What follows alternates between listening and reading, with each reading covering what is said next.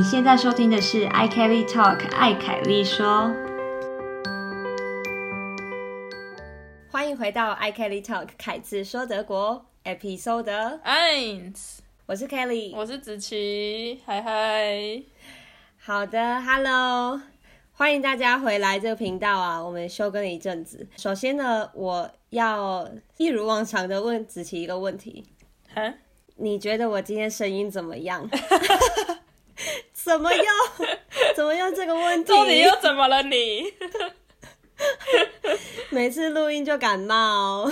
我有感觉到你刚开始讲话的时候有微微的一点鼻音，但是因为毕竟我们经历过更惨的状况了，所以我就觉得啊还好啦，好像又还好。对对，如果大家回去听上一季开录的前三集吧，我大概。那个月都一直在感冒的状态，没错。而且你知道是什么时候开始感冒的吗？在我差不多私讯你跟你说，哎，子琪，我们是不是差不多要来开始新的一季了？然后差不多就那时候感冒的。哎，那很近哎，因为我们上礼拜也没多久前才在讨论的。对啊，对啊，我那时候算比较严重哦，我今天已经算很好了，各位。其实还可以，应该还算听得清楚吧？哎，可是，对呀，你是真的感冒，还是因为现在刚好也是那个花粉季节的盛行的时候，所以你是感冒还是花粉过敏类似的症状？可是我以前没有过花粉过敏，那我跟你讲讲我这一次的症状，你可以帮我稍微看一下，因为你是过敏达人，所以 听起来你可以帮我看一下。好好，我以往呢就很容易有，比如说。喉咙痛啊什么的，然后就越来越往喉咙的部分啊，跟什么扁条线啊什么，就是那一块一直下去，然后再就是狂咳嗽什么的。这一次我竟然是有一些干咳的症状，就不知道为什么突然哦喉咙很痒，然后就需要咳嗽，但也没有咳，也没有任何的痰啊还是什么，就是需要咳。我就在想说是不是什么花粉还是什么的，可是我以前完全没有过，对，然后到后来就。不知道哪一天开始，慢慢演变成哦，有开始流鼻水哦，然后到后面又哎开始有一些痰，就是比较正常的感冒症状。对，OK。所以你觉得喉咙突然很痒是花粉吗？我觉得有可能，可是我不知道，因为我我其实到目前为止也还没有花粉过敏的问题，还好，但是。我呃，你刚说我过敏达人的原因，是因为我觉得是因为在台湾空气的问题，所以我是那种就是什么，不是说有之前有广告说什么每几个小孩四个还是五个小孩就有一个什么过敏儿，我就是那一种，就是对，比如说空气跟尘螨有过敏，所以对我来说冬天会比较严重一点，然后夏天的话我没有对花粉过敏，可是因为只要有花粉或者粉尘靠近我，我就会一直打喷嚏，然后。但不是，目前为止都不是因为花粉，就不是主要，就是。不止花粉，其他粉尘的东西也会让我打喷嚏，但没有那么强烈的过敏反应，所以我不知道你的症状是怎么样。因为你刚刚说你之前都没有过敏，可是我有听过我们的朋友或者是朋友的朋友，他们是来德国之后，或者是来欧洲之后，大概也是五六年之后开始有过敏症状，然后之前完全没有过敏症状。对，对啊，我就是来欧洲五六年，这是什么什么魔咒啊？而且我其实不是像像你刚刚说的过敏，其实有时候会伴随蛮多的是打喷嚏。我几乎没有什么打喷嚏，我就是比如说工作到一半，然后突然就哦喉咙很痒，然后就要咳一下手，然后这个症状呢持续一个多礼拜，但它跟 corona 完全有很大区别，所以可以直接判断就不是那种传统的感冒。对，但当然后来可能有着凉还是什么，然后就后来开始流鼻水。可是也很奇怪啊，就是上个礼拜又超热，所以我不知道大热天的人在感冒要是什么意思？怎么会？而且一定就是因为我们说要录 podcast。哎，这真的是个魔咒啊！别的理由。上个上一季也是才刚录就你就开始大感冒。对，可是这一次好的蛮快的，因为上一次因为还很冷嘛，三月多我从台湾回来。然后就直接大感冒了，大概应该有三周吧，可能要回去听一下 podcast，到底连续几周，连续几周第一个问题是，我今天声音怎么样？对，而且那时候还有搭配，比如说早上录音，哇，更惨，真的，还没有开嗓，整个全部混在一起，超可怕。对呀，其实今天的会议有点多，也讲蛮多话，所以可能有搭配一种呃，就感冒啊、鼻音，再加上喉咙就是用的有点过度这样。然后我其实录音之前呢，我就问我德国室友说：“哎，你觉得我现在声音怎么样？”然后他就用德文跟我说：“你有青蛙在喉咙里。”然后我就哈，有这种说法？青蛙在喉咙里的意思就是说，讲话感觉要就是嗯 要轻弹哦，有东西卡在那边的感觉。嗯。我以为是你的声音听起来很像青蛙的意思，就呱呱。我在呱呱呱吗？那为什么不要鸭子？对啊，装了一个变声器在里面，好好烦哦。其实我自己感觉到，我现在声音听起来有点有点哑，就是呱呱呱的声音，所以很抱歉，可能要荼毒一下大家的耳朵。就就这一季好吧，就这一集，下一集会应该会好很多，因为过了一周嘛。希望如此，真的。好啦，那我们呃时间不多嘛，所以我们还是赶快来聊一下我们的近况，因为相信大家应该都很期待吧。语带威胁，哎，我可是因为你跟我说很多人期待贴给我看这些留言，说希望你们赶快回来，我才回来的，哦，所以赶快给我听。对啊，我是带着有证据的那个情况去跟你说，哎，真的有人在期待。对，好，那我们就不要再闲聊了，赶快来更新一下我们的近况。嗯哼，我先来更新一下 p 卡休更的时候呢。我们家的花园当然就要开始开始动作嘛，开始就是播种啊什么的。我们这一次呢，有先呃种一些豆子，就先放在比如说水里啊什么的，让它稍微有点发芽，然后才种进去花园里面。那我们有一天呢，就把这些豆子种在花园里，差不多反正就有一个区块了。那那一那个区块呢，就都是这些豆子。嗯哼。过了好几天呢，我们就发现，嗯，怎么好像都没有长出来啊？但是呢，就唯独就有那一个范围里有一片叶子出现，我就觉得好，那可能是豆子，可是长得又好像不太像。但反正呢，我德国室友说他觉得应该是，所以呢，因为豆子要要攀嘛，它要有点爬藤的概念，所以呢，呃，德国室友他就插了一个棍子在他旁边，希望可以让它攀。但我过了大概两周左右，我还是每天都很耐心的在那一区块一直在浇水。但是其他的地方就是都没有长出任何东西，但那一个我刚刚讲有冒出一些绿叶的地方，有慢慢开始长。可是我觉得越看越不对劲，我一直觉得它很有可能其实只是杂草。所以你一直以来一直帮杂草浇花，然后还给它一根那个棍子，希望它可以在上面鼓励它生长。所以我在干嘛？可是真的很奇怪，因为其他地方都没有长杂草，也没有长出豆子。就唯独那个地方哦，就长出一些绿色叶子，嗯，不知道为什么，但嗯，这个就要再过可能几个礼拜，看看那个地方到底是长出了豆子，还是长出了杂草。如果它最后真的长出杂草，我不知道要用什么样的心情去对待，因为每天这样用心的灌溉，然后最后长杂草，真是浪费水，真的，对啊，希望不是啊。好，好，等你的 update。讲到你刚刚那个豆子的主题，以你看你的邻居们在花园种的东西，就是种蔬果，就是种可以吃的东西的比例大概多少？我们那一片算是中庭吗？因为我们这一排房子后院有一整排的花园，然后每一户都会有一个一一个长条形的一块一块小地，这样子一格一格这样子。那那一排里面呢，其实就只有我们家楼下楼下这个邻居跟我们有种吃的哦，其他很多就是要么是有认真在种一些花，不然就是草，或者是本来就有一棵树，然后其实平常都没有在管。那不知道为什么呢？刚好我们是在这这这排房子的最前面两户。这前面的两块地就是有有吃的东西，然后再来呢就有一些观赏用的，然后再再往后走呢就是杂草丛生，就是很像荒野。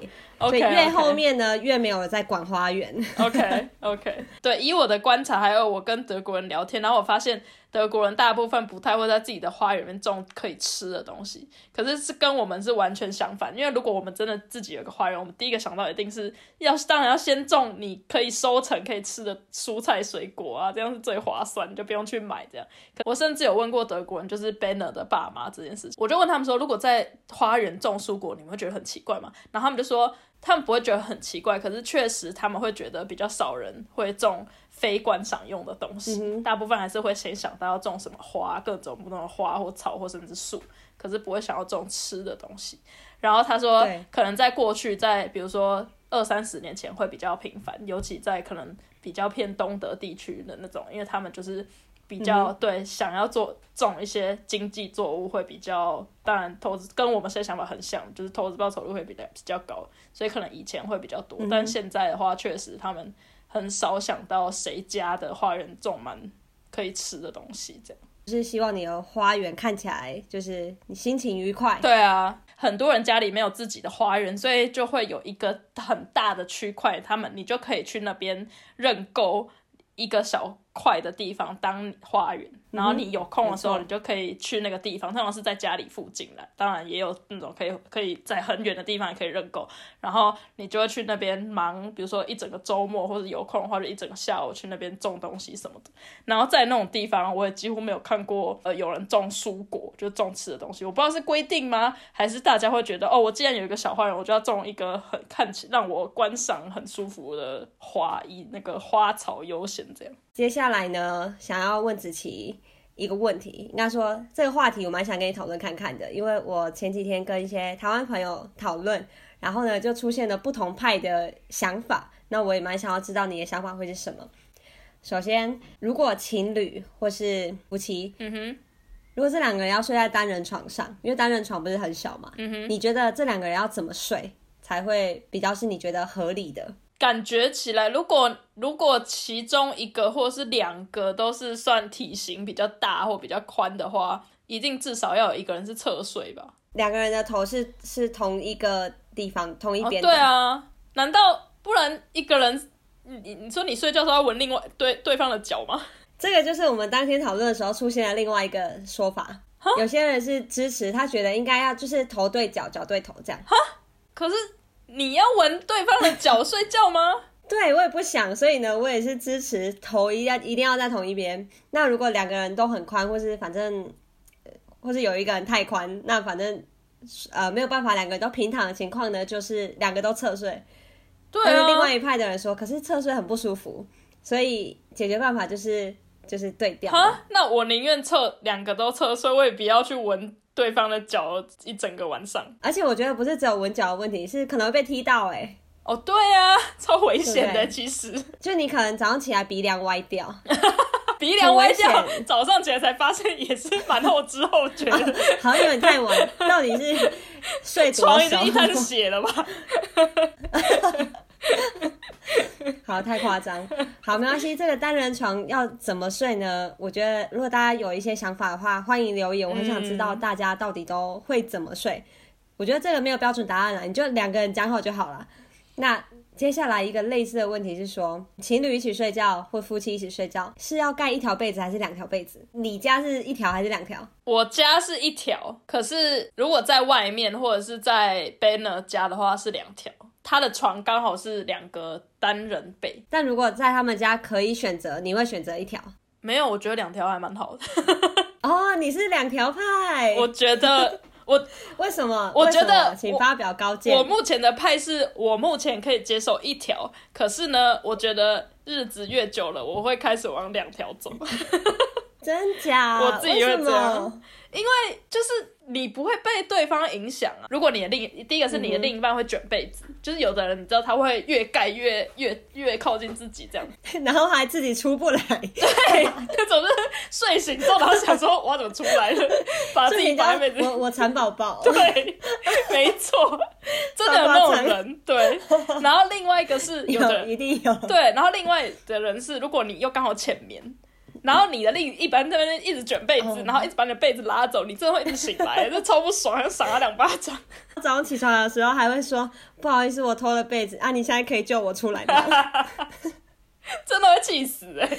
但我觉得，我觉得会卷被子的人他也没有错，因为他也不知道自己是怎么办到的。OK，他一定不是故意的。我当然当然，可是我觉得如果真的遇到这种状况什么的，那要两条被子，我觉得我觉得超 OK。然后我觉得我自己的阶段是还好，我的另一半不会卷被子，然后我也我也算是还可以睡得蛮深的人，所以目前我觉得一条 OK。可是我自己是以我自己的就是年龄来看，我会觉得越老之后你需要就是越好的睡眠，所以慢慢走向两条被子 也不是不可能的事情。下一步就是那个床啊，必须是两个单人床，然后就越分越开，然后之后就分房睡。我认真有想过这件事情，就是我我你现在就在想，我认真哎 你太早了。不是因为我听过太多例子是这样，甚至我爸妈自己，我爸妈没有分房睡，可是他们是分两个床睡，就是那两个床是单单人床是完全分开的，就是它不是靠在一起中间个，然后没有像台呃没有像德国那一种伪双人不是不是，他们是两个人各自在一个房间两个角落。我有听过很多人是根本就是分房睡的，就他们感情也没有不好哦，可是睡觉就是分房睡。如果你是真的很浅眠或什么的，你就真的很怕对方打扰到你。然后我那时候就是有真的有想说，会不会我也我之后也会觉得，就是分两张床睡也是一个不错的选择。可是你刚刚不是说你还蛮可以睡得很深的对，目目前目前而言，可是我会觉得会不会以后如果然后年纪越来越大，就越来越越来越浅眠，对，就一天只能睡三个小时就会醒来的时候，对，就一直想到那么后面去了。就超后面。然后我跟 Ben 讨论这件事，他没有办法接受。他说他觉得被子勉强还可以分开，可是他没有办法，目前的他没有办法接受分床睡，我也不完全分开我。投他一票。不行，不能各自去当角落生物吧？我不行。然后我觉得也要一条被子，OK OK，但是我觉得我德国室友有可能有默默被我，就是睡觉的时候有被我打扰。比如说我如果翻身，可能会影响到他。嗯那他翻身不一定会真的打扰到我，因为我睡蛮深的。嗯嗯那我们之前我们之前的床呢，就是床垫的品质还是可能有差吧，比较便宜的，你就是比较容易稍微有点风吹草动，然后它就会整个大弹跳这样。嗯然后我今年不是回台湾很久嘛，嗯，我一回来，我家的床床垫床主就已经被换掉了。我家现在的床两公尺宽，哇，是不是很夸好张？大哦！而且还趁我不在德国的时候，我一回来就 怎么世界变了样。是那种总统套房等级的宽度，所以现在整个床就是一个正四方形，哎，二乘二这样。好厉害哟、对，但我们现在还是一条被子，OK，那被子要买长一点吗？要买宽一点吗？现在是没有了现在就是用正常大小的那个被子。可是我们都还是睡在床的中间啊。我觉得好处可能只是，如果你的手往外伸的时候，你不会有悬空的感觉，嗯因为毕竟旁边就还有空间嘛。嗯，对啊，，OK，但我我觉得两条被子我好像不太能接受。你不觉得，如果你睡前吵架什么的，然后你们有两条被子，这个假就不会结束，就会各自带着被子入睡。还好啦。可是醒来就忘记了吧？可是如果有一条被子的话，应该还是可以抱着睡着吧？就就算吵架，因为你们还是要共用那条被子。有哦，对，这讲到这个，就是我觉得很好笑的一点是，因为我们两个在入睡的那个时候，我们两个都还蛮有共识的是，尽量可以碰到对方。两条被子就很麻烦，确实，因为就是你那两条刚好对中间有要有一个重叠的地方，这样你才有办法你的脚或是他的脚伸过来。没错，对，然后就确实比较麻烦一点这样子，然后就变成这就变成说，如果一条被子的话，你很容易连接到对方，比如说对你就算很生气，你还是可以理所当然的碰到方。对对对，确实啦。然后可是如果两条被子的话，就是有时候真的很麻烦，然后又累，真的是不行。可是你又坚持一定要碰到对方，就会就是呈现一种就是有碰到没碰到的那个 对啊，到底有多少人碰到对方？些微碰到就好这样子。这是一个两条被子的一个缺点，目前想想得到的。但当然优点一定有很多啊，像你刚刚有讲的，啊如果另外一个人会卷被子什么的，嗯，对。但我现在还无法想象，如果有两条被子，甚至两个单人床，两个单人床我没办法接受哎、我跟你讲，等我们十年之后再来录 podcast，你再来跟我讲。再来讲一样的话题 如果你有小孩了或什么的话，你再来跟我讲，你还想不想要？啊，我觉得 我无法想象，我说出我想要两个单人床的这句话，我无法想象哎，我觉得就是要一个双人床。我们十年后见真章，说不定是你先有单人床，我跟你讲 啊，说不定我明年回台湾一回来，谁知道我回台湾回来，我家会变怎样？对啊，就直接变两个。你的室友自己变，好好笑。他他自己偷换哎，他有一个计划，你知道吗？他的计划正在进行当中。哦，他现在正在铺陈吗？已经开始了，你没发现吗？啊，天哪！好，那接下来再分享一下，呃，我们消失停更的这阵子做了什么事情。我们停更之后，我就去上了一个专案管理相关的课，然后它是这是我到目前第一个全德文授课的课程，因为毕竟我来读书的时候是英文的学程嘛。对，但子琪已经用德文上课很久了，所以我不知道你还记不记得三四年前，哎，没有，五年前左右，你开始用德文上课的时候那种感动，我自己是觉得还蛮还蛮开心的，就是有撑过来，然后有好好上完课，然后有考这个全德文的第一张证照，因为我之前也没有用德文考过什么试，对，所以。我自己还蛮开心的。那考试有考过嘛？所以在那个当下，或是说想到这一段的经历，就会觉得，哎，好，自己德文好像还可以，要为自己感到骄傲一点。嗯哼，你记得你刚来用德文上课的感觉是什么吗？其实说实在，到现在我还是，如果要我回去上，因为我现在已经没有在上就是学校的课，现在主要的时间是花在写论文上面。然后，如果现在要我回去上，德文授课的课的话，一定也是可以啦。就是我也蛮有自信，我可以通过。但问题是，我觉得那个困难的程度也不会输一开始，就是不会简单很多很多。就是那个难度还是在，因为毕竟不管是专业的科目的那些字来讲，就是专业的学术的文字是。呃，也还有那个老师讲话，他就是德国人用他们自己的母语讲话什么的，他有时候会用一些他比较习惯的字啊，或是一些不知道惯用的方法讲话，甚至有的老师有枪或什么的，那些都到目前为止对我来讲还是很困难的东西。然后，但我当然也还可以记得当初刚开始来的时候，就是最后。我甚至你问我这个问题，我记得我上礼拜才在，因为我在目前写硕论，然后我现在目前看的东西 paper 什么都是以英文为主，然后我就弄弄我弄到一半了，我就去跟 Banner 讲说，我现在好难想象我就是过去五年到底是怎么就是通过那些考试的，就是怎么每个礼拜可以就是。放学下不是放下课之后还可以晚上还可以花好几个小时时间写作业，然后写完之后就是还要复习，然后复习完之后还要考试什么那些过去。因为对现在以我的对以我的就是能专注的程度跟年纪来讲，我就很难想象当初是怎么熬过来的。但是你熬过来了，没错，是不是？对啊，确实是蛮感动，应该为自己感到很骄傲。对了，对啊，就是回想起来会觉得很感动。对啊，对。另外一个我觉得德文还不错的这种骄傲时刻呢，就是打电话哦。首先要很有耐心的等他们的什么各种转接，耐心加分。然后再来就是开始跟他们问一些资讯什么的。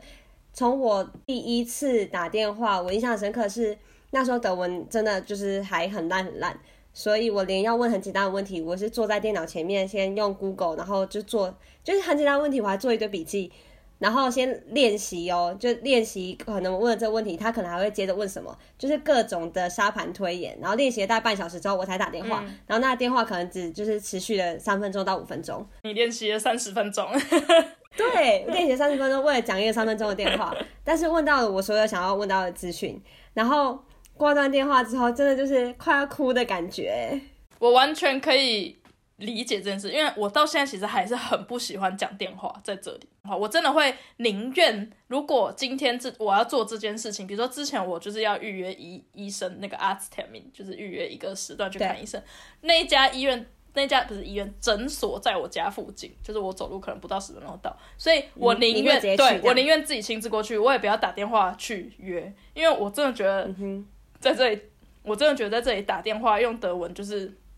约事情对我来说是一个很大的压力，因为我我本身就是本来就是一个蛮不喜欢讲电话的人，就是要么我会宁愿视讯，要么亲自碰面的时候讲。可是讲电话我本来就，是可以看得到情绪。对对对对对，我本来就不是一个很喜欢讲电话的人，然后又加上语言的问题，像你讲的，所以对我来说真的是打电话一直到目前为止，即使我德文可能应该打，目前为止打打一般正常电话都不是有什么不会有什么问题，可是我还是很不喜欢做这件事情。大家就有很多不同的口音。对啊，然后就想说哈，所以刚刚讲的那是什么？压力超大，而且我记得压力很大之前我们要讨论这件事情，然后我记得你有讲过一个经验，我忘记详详细你聊什么，可是我记得你那时候说，就是有点像是，比如说有时候你在打电话，你要告诉别对方你的资讯，比如说你叫什么名字，然后你的出生年月日、电话什么，然后那个东西你要把它转换成德文的时候，就好像你是智障一样的，然后 因为我根本讲不准，然后别人想说你不知道自己的生日是几年几月几号吗？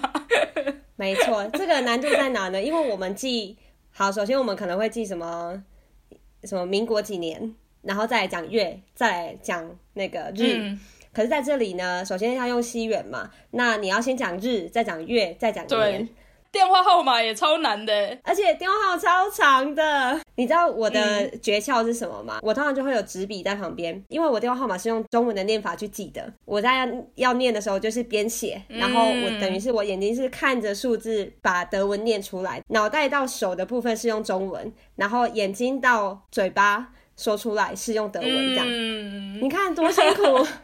我跟你很像，我是会事先，就是我先要讲一通电话前，我不管他等一下会不会问我电话号码，我都会先把电话号码写下来，你完全准备，而且我会连那个空格都写好哦，比如说。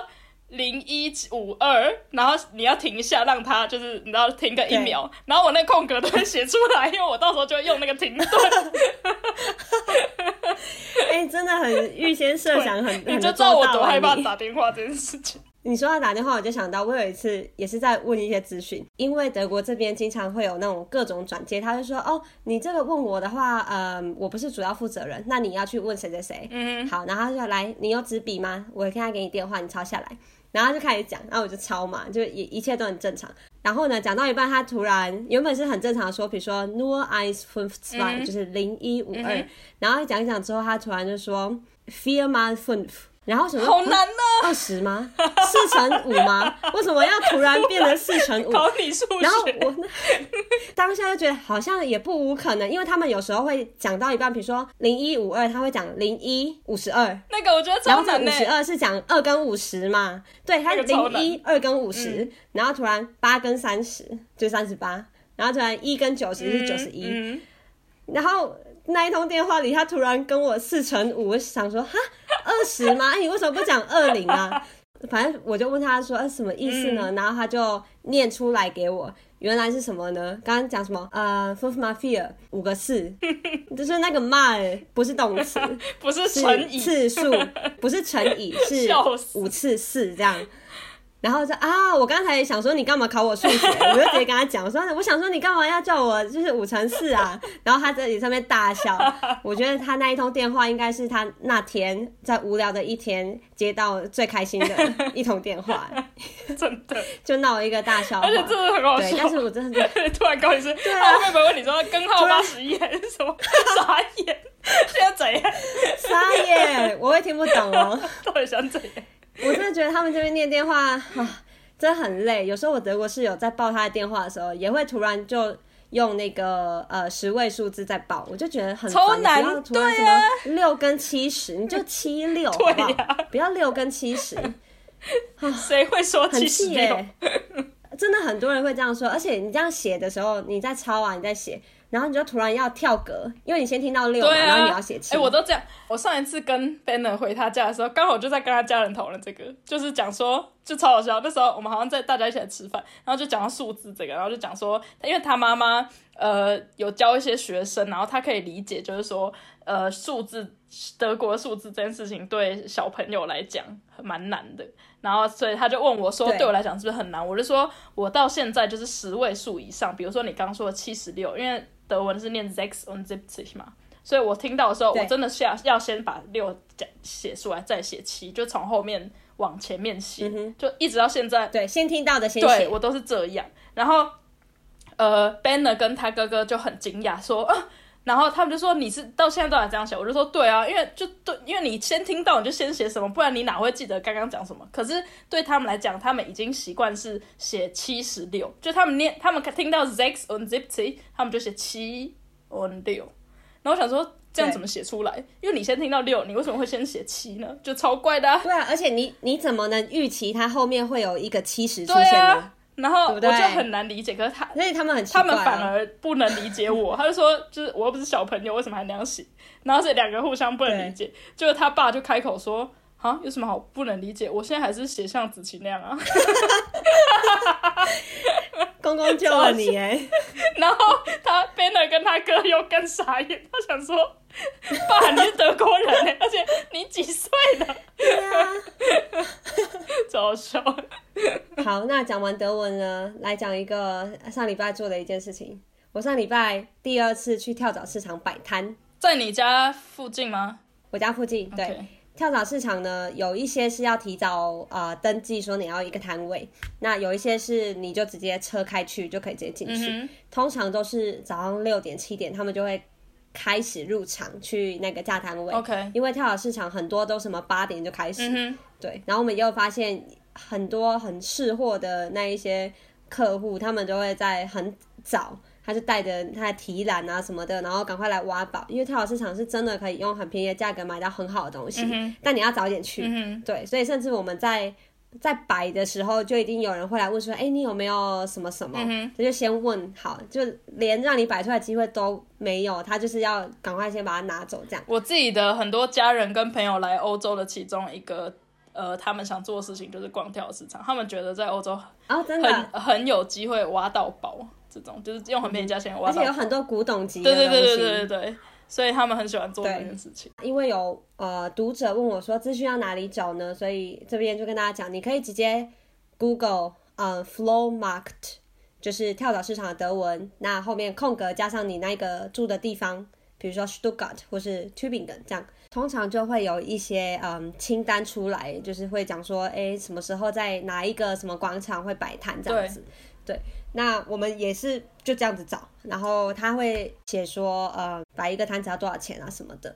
那子琪，你知道摆摊的成本大概是怎么计算吗？我不知道欸，可是成本应该不高吧？我是说你付给那个主办方，有的甚至是不用钱，但就是对要去排队。呃，目前摆的这两场都是看你的摊位摆出来的那个长度，一公尺是九欧元。嗯哼，对，所以如果摆个三公尺呢，你就九三二七，你就要付二十七欧元。我们后来发现啊，有一些摊位应该整天下来，甚至赚不到二赚不到他的摊位的钱，哦是哦，因为跳蚤市场很多人他的期待是，比如说一欧元或是零点五的这种情况，想要去买到什么东西。对，所以你真的要一块一块要积少成多，一块一块要累积到二十七，嗯你才有可能先呃打平你的成本，然后才会开始有呃算盈余吧。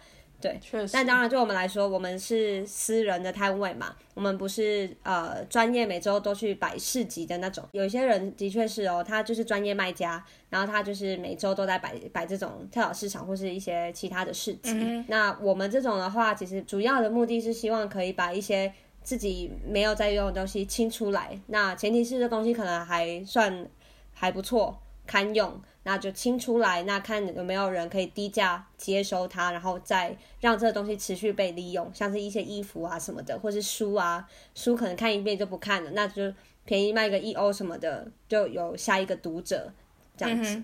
嗯那我们去过两次嘛，所以已经清掉了不少东西，我觉得还不错。对，要不然东西真的只会越积越多，哎，很可怕。那以你们的话，你们就是两次摆摊都有把那个摊子的成本赚回来吗？都有其实可以直接分享也没关系。我们第一次摆摊呢，摆了总共有四公尺，所以有三十六欧元。然后我们那一天的整个算起来赚了刚好两百三十六点多，哇好所以我们多哦两个赚两百欧。对，可是我们那一天的确有一些比较好的东西，像是有一把吉他，我们就很便宜，好像十五欧卖掉吧，超便宜的。对，可是十五欧对于这个两对两百要达到两百这件事情来讲，它就是算蛮蛮大一个比例的。对啊，对，然后再加上其他呃，我德国室友有一些蛮好的衬衫，然后他们有要穿的，那那一些可能是比如说 Hugo Boss 或者什么 Marco Polo 之类，就是有牌的，嗯可能对有牌子的你卖个什么五欧，很快就有人接，嗯因为新的可能要六七十。嗯像我这一次在这个跳蚤市场，我虽然有去摆摊，但我当然也可以是顾客嘛，所以我去逛了一下。然后我就找到一个嗯适合我尺寸的 Marco Polo 的衬衫，然后那一件我也用四欧就买到，然后原价也是六十欧，嗯然后那一件看起来超新，我甚至也买到一个全新的比较正式的一件上衣，完全是全新的哦。然后那个摆摊的阿姨说，她买了之后，她就从来没有有办法塞进去那一个 size 里面，所以他就直接拿整件拿出来卖。OK，然后那一件原价六十欧，连标签都还没拆哦，我用两欧就买到了。嗯因为对那阿姨来说，她放在她家里积灰尘，她也是穿不到啊、嗯，对啊，所以她两欧卖给我，然后跟我聊聊天，她也很开心，所以嗯就两欧就成交。对对啊，所以我觉得跳蚤市场是真的可以可以挖宝，也绝对是可以杀价的。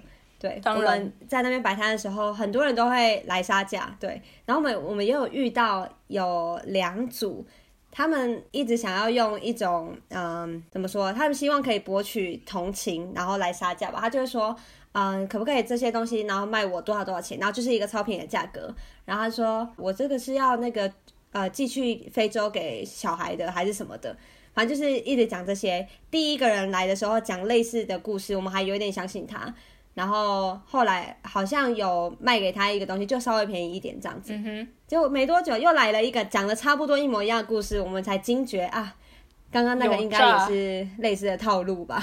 他们应该是每个礼拜都都是这样子。对啊，我觉得很多人用那种套路，然后心怀不轨的人，说不定他自己拿去转卖，然后卖贵一点赚那个价差。对啊，有可能，一定的，就没想到摆个摊也遇到这种。真的。但整体来说，我觉得还是蛮好玩的，还可以跟很多不同的人聊聊天啊什么的。对，推荐大家可以去，不一定要去摆摊啊，可以去逛逛。摆摊也是蛮麻烦的嘛，你又要要弄一个摊位啊，然后要就是带东西去什么的，很麻烦。嗯但是可以去逛逛跳蚤市场，应该你住的那城市大部分应该都有啦。嗯，好，那换子琪来分享一下。好，我也是简单分享一下我的近况。过去这几周，主要是因为夏天开始来了吧？哎，你不觉得今年夏天是突然的开始变夏天吗？对，就突然啊，，对，之前是有一个征兆，慢慢的吧，没没有那么近啊，对对对可能五月底吧。好，五月底有，我自己觉得已经有一段时间，热的吗？可是是真的突然变热的那一种因为夏天开始了，我们也就开始就是户外活动也变多，这样子在外面运动啊，骑脚踏车时间变多。然后讲到骑脚踏车，我就刚好想要分享一下那个，我今天刚好看到一个新闻，他说，呃，德国就是骑 e bike 骑电子电电动脚踏车的比例越来越高，然后甚至他有一个数据是写说，去年二零二二年在德国整个销售的状况来讲，有四十八趴的脚踏车就是卖错脚踏车是 e bike，太多了吧？对呀、就只有五十二趴的人是买真正的脚踏车，就是传统脚踏车，然后四十八趴人是 e bike，然后新闻甚至说应该会在今年，就今年的销售的状况应该会 e bike 首次超越脚踏车的卖出的那个啊，数真。对。但这真的就是一个算是一个趋势。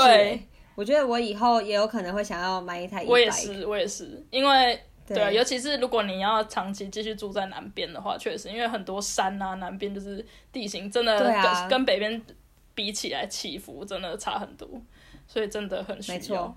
对，但我不知道你们那边你还蛮常看到 e bike 吗？因为我觉得真的在 t u b i n 真的，我觉得甚至有时候会觉得在外面骑 e bike 人真的比传统脚踏车还要多诶。我觉得最常看到 e bike 的地方是那种，它很明显是一个休闲骑车的路线，比如说河边啊还是什么的。嗯然后你可以知道它已经，比如说内卡河的从哪里可以骑到哪里，嗯那一条单车路线上就会看到蛮多呃银发族。嗯，然后他们可能就会骑 e bike，可能已经整天在很悠闲的在那边就是逛逛啊，然后吃饭啊什么的，对。那里很常会看到，或是载小孩的。对，也有，我也很常看到。对，我记得我刚开始来的时候，因为台湾 e bike 还没有那么普及嘛，所以我那时候还不知道有所谓的 e bike，甚至在德国那么的普及这件事情。所以我记得我刚开始来前几年骑脚踏车的时候，然后我很常被银法族超越，那我就想说，他们体力好好，德国阿公阿妈对呀、也太夸张了吧！我也没有骑特别慢还是什么，为什么可以那么容易就超越我？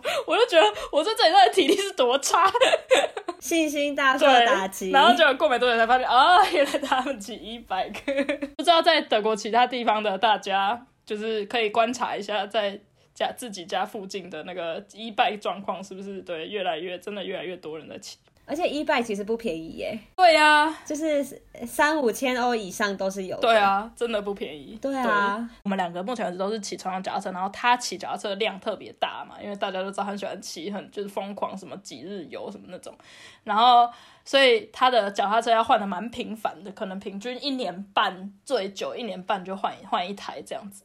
然后我记得上一次可能是在去年的时候，还是前年底，应该是去年，然后那时候 Corona 刚结束吧。然后他就买了一台新的脚踏车。那时候我陪他去买，是一个很大的、很大型的那种，有点像迪卡侬那种很大间的脚踏车店。然后它里面全部都是各种不同脚踏车。然后我们去的时候，真的就是一拜区比，就是挑传统脚踏车去的人还要多。真的，真 的傻眼。好，那我们要开脚踏车店 马上转行，什么都没准备，就看到他很好卖，就直接要开店了。说不定我不知道什么台湾什么时候开始流行哎，但对啊，也蛮好奇。应该还有一大段路要走，因为光是我如果想象脚踏车要如何安全的骑在车道上，我就已经觉得还有好可怕。我觉得夏天真的太热，就是不管。你光走路你都不想了，得要骑脚踏车啊！如果那一拜有附冷气之类的，水冷扇有没有？超高级，就要用超多电的这台。对，应该有机会吧？交给大家来研发喽。那这时候就没有要开店，交给大家喽。没错，没错。然后今年还没有到，现在才六月底，已经今天破三十度，我真的觉得快热死。对，今天我这边最高好像三十二吧。主要是因为我快热死，是因为我们家是在那个啦，就是我们有 d a c k b o d e n 顶楼，对，阁楼有阁，就是我们算在阁楼的这一层，所以阁楼当然就会比较热。对，今天德国人已经快受不了了。我今天去工作的时候，就是大家。其实我也觉得还好，就是一楼它就是 air g s h o s 然后德国人就是我的同事们已经说好热哦，这已经是热带气候了吧？但对我来讲，我就觉得哦，也没有到那么夸张。他不知道什么叫热带气候吧？对呀，你知道这就很像什么？比如说呃，以前读书的时候，如果班上开冷气的话，一走进去就很冷，就会有人说哦。这里好像北极哦，很北极不这样好吗？就真的没有，真的是没有 去过，很夸张。所以，然后大家就一直在讨论说，现在六月底就已经这样，请问七八月我们要是怎么活下去？就德国已经开始受不了。我们已经决定今年暑假呢，不要去什么哪里南边露营一个月，因因为前面两年我们已经这样做，我已经觉得我快受不了。对，所以今年呢，我们虽然还没有想好要去哪里，但是不要去南边，很好的决定。对，然后还有一个小 update，就是我想跟大家分享一下，就是在我上一次，我不哎上一次有讲吗？我去换居留证，有去年底结婚，然后就是要换从学生签证变成那个配偶签证，所以我去换居留证。我记得那时候是在不知道多久以前的时候分享的，然后反正终于在，如果有人找得到的话，可以跟我说。没错，反正终于在十五周后呢，我就拿到我的新居留证了，太久了，真的是。真的是疯掉！曲炳根的办事效率真的是很看地方，而且我觉得崩溃的不是十五周后，因为还好我在这中间没有要出国或是没有要离开德国的打算。所以我就觉得哦，幸好我不我不需要要就是用到居留证的时候，所以我就慢慢等，就等到他给我位置。可是呢，嗯哼对我来说比较崩溃的是，依亲或配偶签证人会知道，第一次换都是他只给你一年，他的计算时间是从你申请的那一天开始算一年。我在我申请的时候是二月，那你已经先浪费十五周了。没错，我已经就是送给他将近四个月，所以我拿到的时候就是你知道，就是大概明年二月他就到期了。然后因为明年如果明年我所以你下个月又要预约的意思吗？就是很快就要再预约。没错，就是大概在四五个月之后我要再预约一次。我就觉得我一整年都在搞这东西，你知道吗？这是也是奉劝大家要来德国的人啊。多听听我们 podcast 是好的，德国不是只有好的东西，像我们现在在抱怨的这些，大家也是要听听啊。真的，真的很累。好，但是恭喜你拿到新居留证了，谢谢谢谢，对我自己很感动，终于拿到了，有拿到就好。然后另外一个小 update 是，嗯，因为我们的计划可能是在毕业之后应该没过多久就会离开杜宾根，因为这也不是一个很大的地方，很容易找到工作，但也还要一阵子啦。对，但是反正呢，明年的这个时候我们应该就不会在这，所以呢，就是在这个时候，通常在这个所谓的德国的 Pfingsten 的这个时候左右呢，Tübingen 会有一个活动叫做 Stocherkan Rennen。Stocherkan 就是一个长得很像独木舟的船，可是它不是独木舟，是因为它在上面可以坐很多人。就它不是只有一个人可以在上面，就通常是会一个人站着，然后用一个很像杆子很长很长的东西撑那个独木舟，呃，撑那个木木船让它往前走，这样，然后上面可以大概坐十几甚至有时候二十个人都没问题，叫做 s t o h e can 然后 Rennen 就是比赛，就是奔跑，呃，快速的往前竞赛，对 s t o h e r k a n Rennen 就是划船比赛这样子。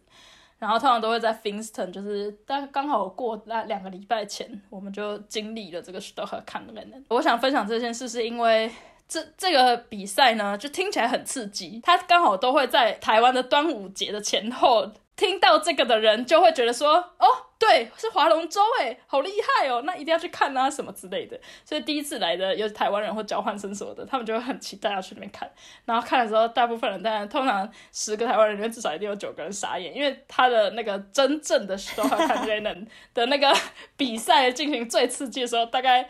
不到十分钟结束了，大家各种推挤，没错，就是真的最刺激的时候，可能就是前面三台滑过去，他们超快这样，然后其他就是后面就是一大堆挤在那个，因为它有一个需要转弯的地方，那转弯地方没有很大，然后后面的参赛者其实那个速度是差不多，他们没有前面三四台那么快，所以全部人都都很慢，对，然后加上在 t u b i n 其实这一段比赛的这个内卡河的这一段航段。它根本就很小一段，一般正常滑行可能二十分钟要滑完。但是呢，即使如此，就是除了观光客跟可能刚来这边的外国人会很期待以外，德国人自己也超多人会来这边。我觉得根本就是有一种感觉，是所有巴登布特贝的人都来这边看这个划船比赛。就是他下午两点开始，然后因为我们非常幸运住在这个河旁边，所以其实我们可以看到那个河目前的状况。然后那一天是是一个国定假日，然后我们就睡非常饱起来，起来之后差不多九点的时候，我们就往河外面看。你知道，就是那个看第一排摇滚区，就是河最旁边的正旁边的草地上，满出来，已经开始有人在那边放野餐垫，然后开始坐在那边，已经在那边吃东西、喝东西。九点哦，然后下午两点才开始。天哪！就完全真的很像台湾那种要排演唱会那种盛况，可是根本没有演唱会那种三小时那么久，就十分钟结束一个比赛。没错，你就可以知道这些人真的没事做。真的，再次证明就是我们就住在一个小镇，就知道小镇平常有多无聊。退休养老的小镇，对，真的是这样。但是漂亮还是啦，对，杜宾应该还是真的是漂亮。对啦，当然，对，还是蛮推荐大家可以去。对对对。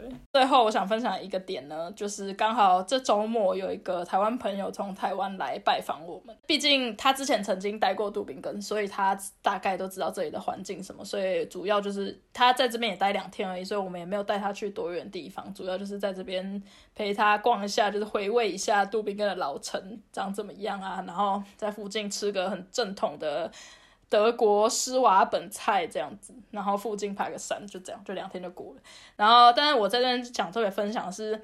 他来访的惊魂记发生什么事？他本来预计是周五的晚上，差不多十点多、十一点多到我们家，然后礼拜一走，就是待三个晚上住在我们家里。但结果最后因为一些就是他飞飞机的 delay 的问题，他飞机 delay 四个小时才到，所以他到我们家的时候是礼拜六凌晨三四点就才到我们家这样子。哇，他的行程 delay 就算了，他的行李还没有来。哈，整个飞机乘客行李都没有被载过来，就是因为一些就是飞机的问题。整个还不只有他而已。他说所有乘客都没有被载过来，所以他们其实那时候到抵达机场时候就一团乱，因为大家都想要去柜台去问说到底是怎样啊，什么我行李什么时候来啊，什么什么。对，所以就哪？对，很慌乱这样子，然后。就整个那两天，他其实我们有出去走一走或爬山什么，可是很明显的感觉到他都没有什么心。对啊，一定会在想那些。对，所以他都没有什么心，真的好好的完全享受在他在做的事情上面，就蛮可惜的这样。反正就在礼拜六凌晨他到嘛，然后礼拜六早上他就开始就是很积极的打电话写 email，就是问航空公司，但是都没有什么呃，对，很几几乎没有什么回应嘛，就是很。大家应该以欧洲的效率来说，大家都觉得很正常。然后呃，航空公司有叫他在网络上面就是写说，呃，你的你现在在的地方，然后你会待这个在这个地方待到什么时候？因为毕竟他要寄给你，对，毕竟呃，如果你是旅行人，像我这个朋友刚好他就正在旅行，所以他在这边只待两天到三天，可是他之后就会到下一个地方，甚至不在德国里面了，所以他就每到一个地方，他就要去 update 说我现在到了哪个地方，然后这个地方我要待到多久这样。哇，超麻烦的。对，可是我们就不相信说他一定会跟着那个 update，因为效率已经那么差，他怎么可能会看着你说哦，现在好，你现在移动到别的地方，那我现在开车把那个行李再去哪里？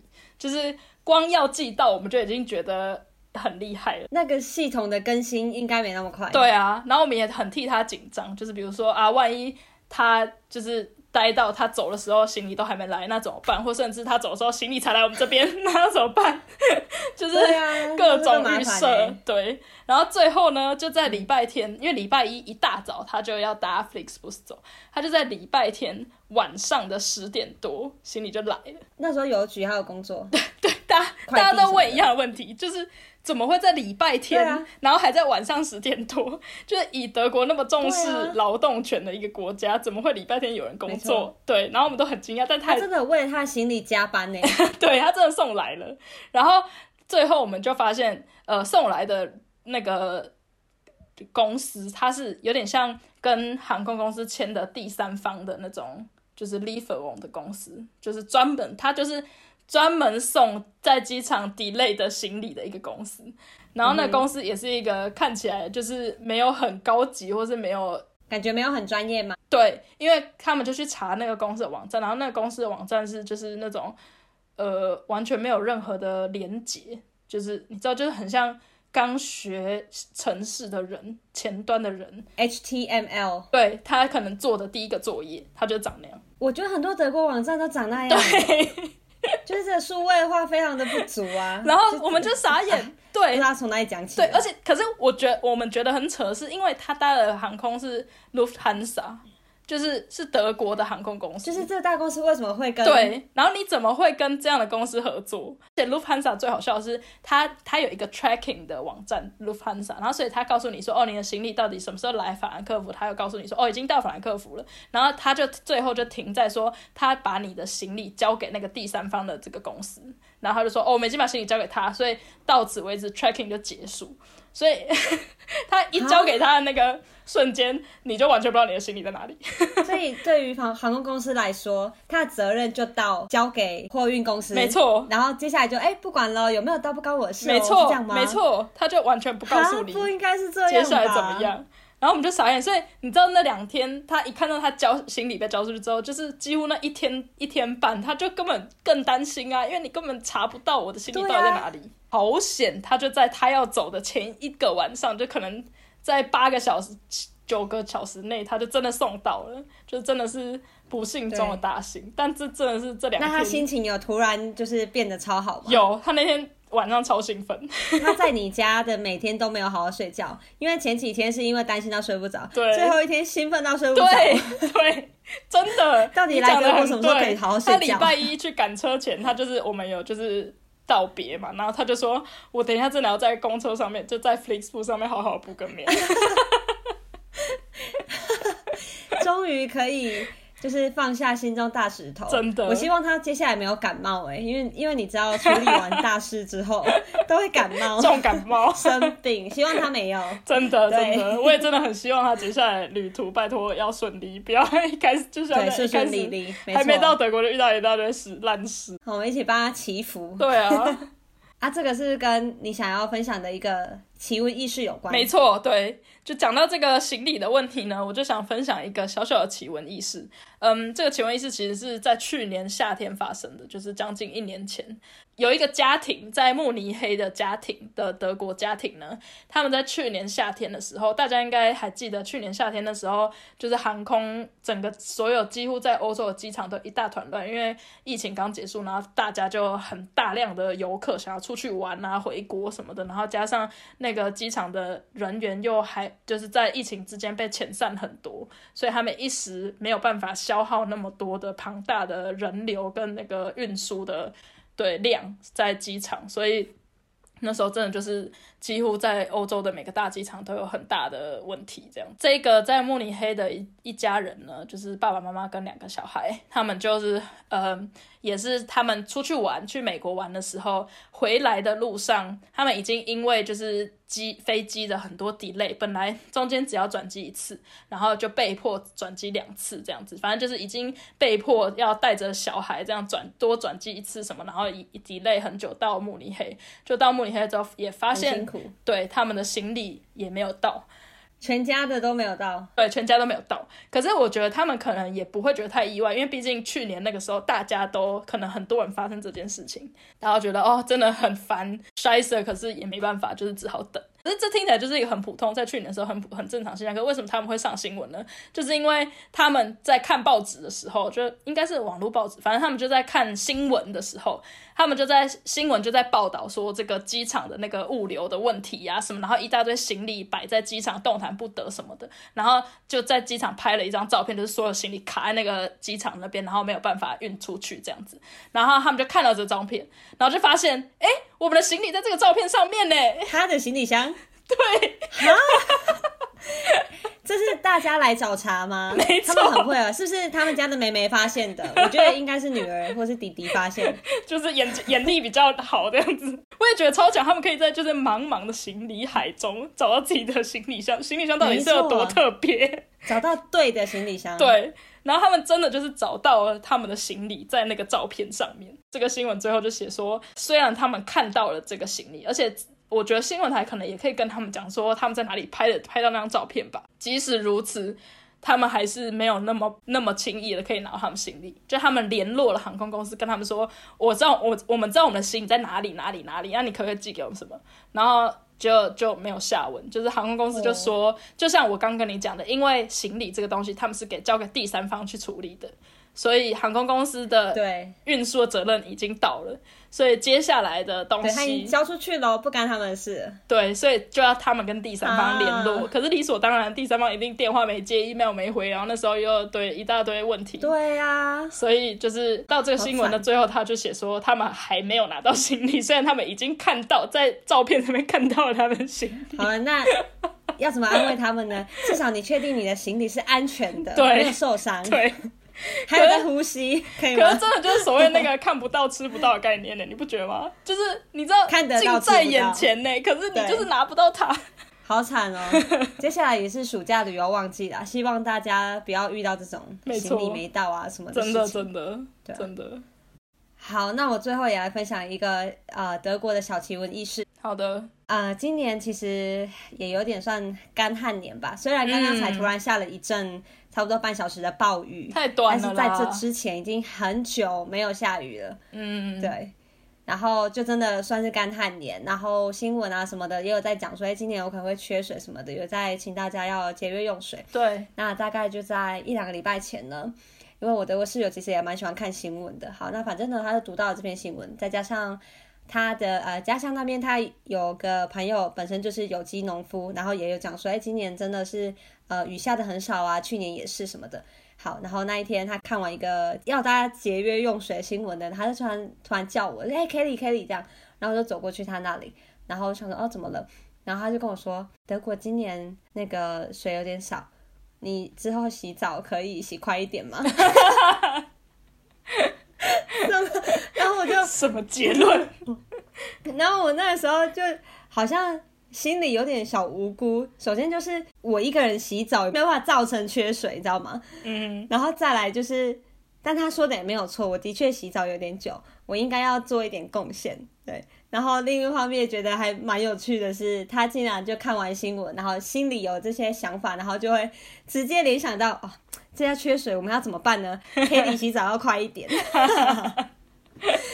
对，然后那一天呢，我就说哦好，OK，因为的确我洗澡有点久，尤其是冬天的时候，你就会想说，呃，如果有热水澡，你就觉得哦太舒服了，然后就会不小心洗太久，对啊，这的确是不好。好，然后那一天呢，我就请他帮我计时，就是好，那等下我洗澡，你可以记一下五分钟的时候提醒我。五分钟也太刁难人了吧？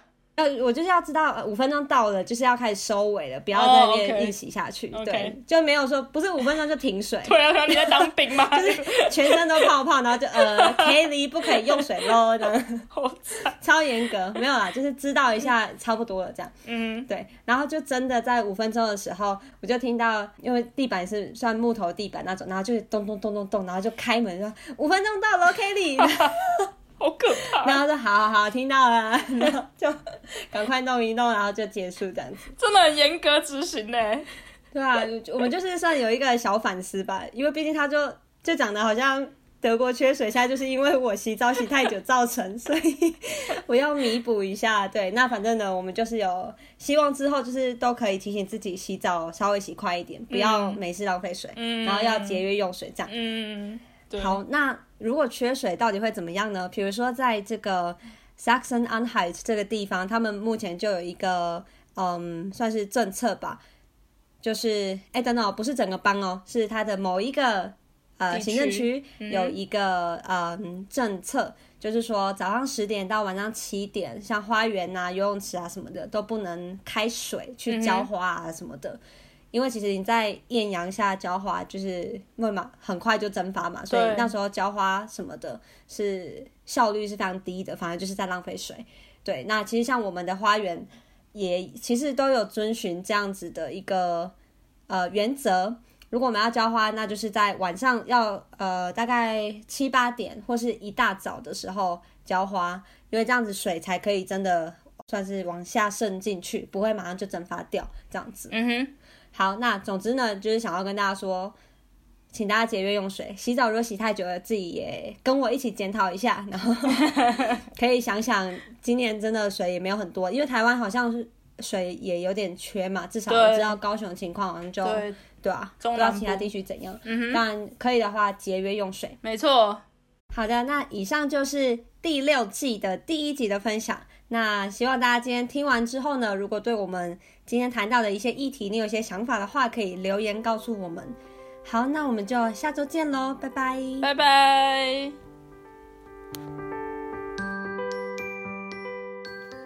你喜欢我们今天的内容吗？别忘了留言告诉我们，或者是给我们五颗星的评价。